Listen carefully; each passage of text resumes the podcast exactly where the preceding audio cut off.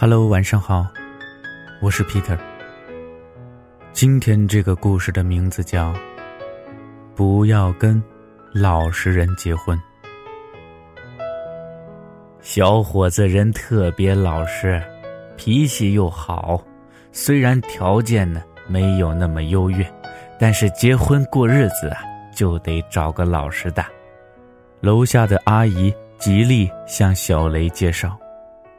小雷已经二十九岁了，情和爱也已经看得没有前些年那么重要了。在这个年龄，适合结婚，好像显得更为迫切。小雷和阿姨口中的老实男见了面，有些其貌不扬，但傻傻的笑着，对小雷特别体贴，让小雷觉得舒心了不少。小雷觉得，那就处处看吧。要是合适，就在一起，给彼此一个机会。老实男真的很老实，看起来憨憨的样子，让人很有安全感。对小雷有求必应，说话也不大声，也从不说脏话，待人有礼有节。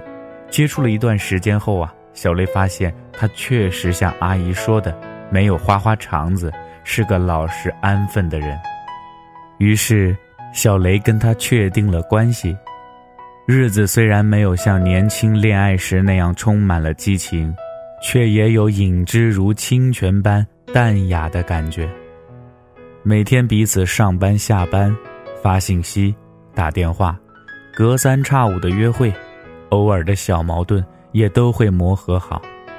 半年后，两个人商量着，要不将谈婚论嫁的日程。提上来吧。就在双方父母要见面的前一周末的晚上，小雷跟往常一样没事儿躺在床上刷着微信，看着吃货群里大家分享的美食以及一些无聊的八卦和小视频。突然，一个小视频抓住了小雷的眼球。视频里是几个男人各自搂着女人喝着花酒，而坐在中间的。赫然就是自己的男朋友，小雷看到的时候，整个人是懵的。她只知道男朋友告诉她今晚和领导吃饭，她告诉自己，这应该只是逢场作戏，要淡定。随后，小雷看见群里发视频的人说：“我同学发给我的，说他们今晚搞的公主啊，个个身材好。哎，你们还要不要看了？”小雷装作不经意的在群里问了句：“玩这么嗨，这是哪儿啊？”被告知具体地点之后，小雷火速叫上了自己的发小沙子哥一起前往。一路上，小雷忐忑不安，他完全不知道是什么情况，他从来不会想到一直这么老实安分的人也会这样。到了地方，小雷让沙子哥进去打探情况。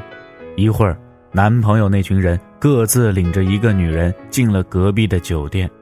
小雷躲在角落里，听到男朋友跟别人说道：“一会儿啊，我开个钟点房，完事儿我还得回家呢。”小雷顿时感觉一股血液冲上头顶，他想冲出去，但是他忍住了。后来沙子哥告诉小雷，他跟前台的人闲聊了，说他们这群人啊。来过这里很多次了，每次都有小雷的男朋友。服务员对他的印象很深刻，因为他玩的最开，有次还当众在包间里就要和这些小姐玩全雷打呢。小雷回去和老实男挑明了，并表示要分手。老实男苦苦哀求说：“他就只是这一次迫不得已逢场作戏而已。”他这么老实的人，保证只犯这一次。小雷不屑地笑了一声，不留情面地把那晚沙子哥打听到的全部说了出来。突然，老实男就炸锅了一般，他吼道：“我不就找了个小姐玩玩吗？怎么了？有几个男人敢说没玩过？我是没多少钱，长得也不好看，平常没女人乐意找我，客户请客，我不玩白不玩啊！”有钱男人平常都把你们这些女人玩腻了，你们才想找个老实人。那我就当个老实人啊！要有钱有貌，谁愿意装这个老实人？小雷扇了他一巴掌，从此分道扬镳。太多人都和小雷一样，以为老实是一个人的本性，在以后漫长的生活中，这个特质就不会褪色。然而，老实有时候只不过是一个人的表象，可以进行演绎，也可以暗藏永留。有些所谓的老实人呐，只不过是因为没钱。没能力，没有趣，长得又一般。如果再没有老实这个优点，可能永远不会有女人愿意和他在一起吧。在选择恋爱、结婚对象的时候，如果他的老实、安分、可靠成为你选择他最大的因素的时候，那你要深思熟虑了，因为大部分人的老实都是不堪一击的。在这个纷扰世界的诱惑面前，可能瞬间即变。很多时候，老实人要是浪起来，你我都招架不住。所谓绅士，无非是更耐心的狼。看过一篇文章，有一句话说：“你不是好人，你只是没机会放大。”同理，你不是老实，你只是没资本不老实。刘墉说过。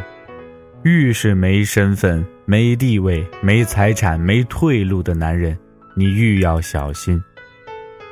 往往这种男人一旦得势，你曾经认为的老实可靠，将是证明你眼瞎了的最狠的证据。我们看过很多古装剧，读古代小说和历史，太多关于老实的穷书生考取功名后。抛弃了曾经山盟海誓的结发妻子的故事，比如家喻户晓的陈世美和秦香莲，比如《莺莺传》里的张生和崔莺莺。每一个这样的书生，在功成名就那刻，第一件事就是另寻新欢。以前不寻，是因为寻不起。也听过太多杀人案的凶手。往往就是那个最想不到的老实人，他平时与邻里和睦，不多言语，从未打骂过别人，下班按时回家。就是这种老实人成为了杀人的凶手。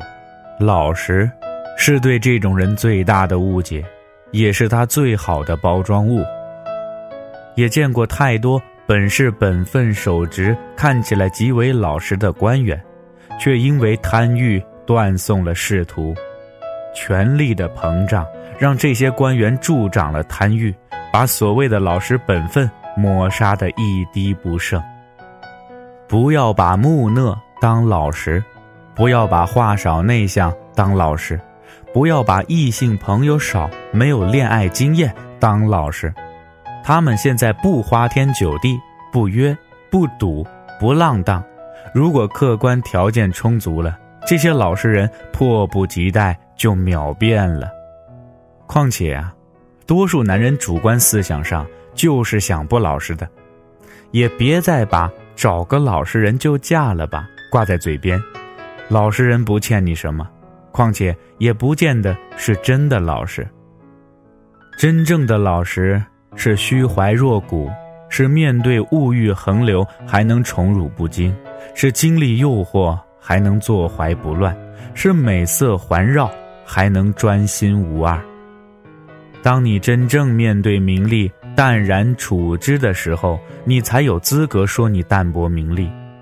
别名利味儿都没闻过，就说自己淡泊名利，就像一个穷人跟你说，金钱是这世界上最庸俗的东西，有钱人的生活极其低级乏味，你可千万别信。一个身无一物且没有经过欲望、名利、权力的洗礼的人，说自己绝对老实、可靠、本分的时候，你也千万别信。那些愿意在你面前低声下气的老实人，不过是为了得到他们想要的东西而已。当有一天你所拥有的不足以交换他的老实，那么随之而来的，就是你最想不到的那一面。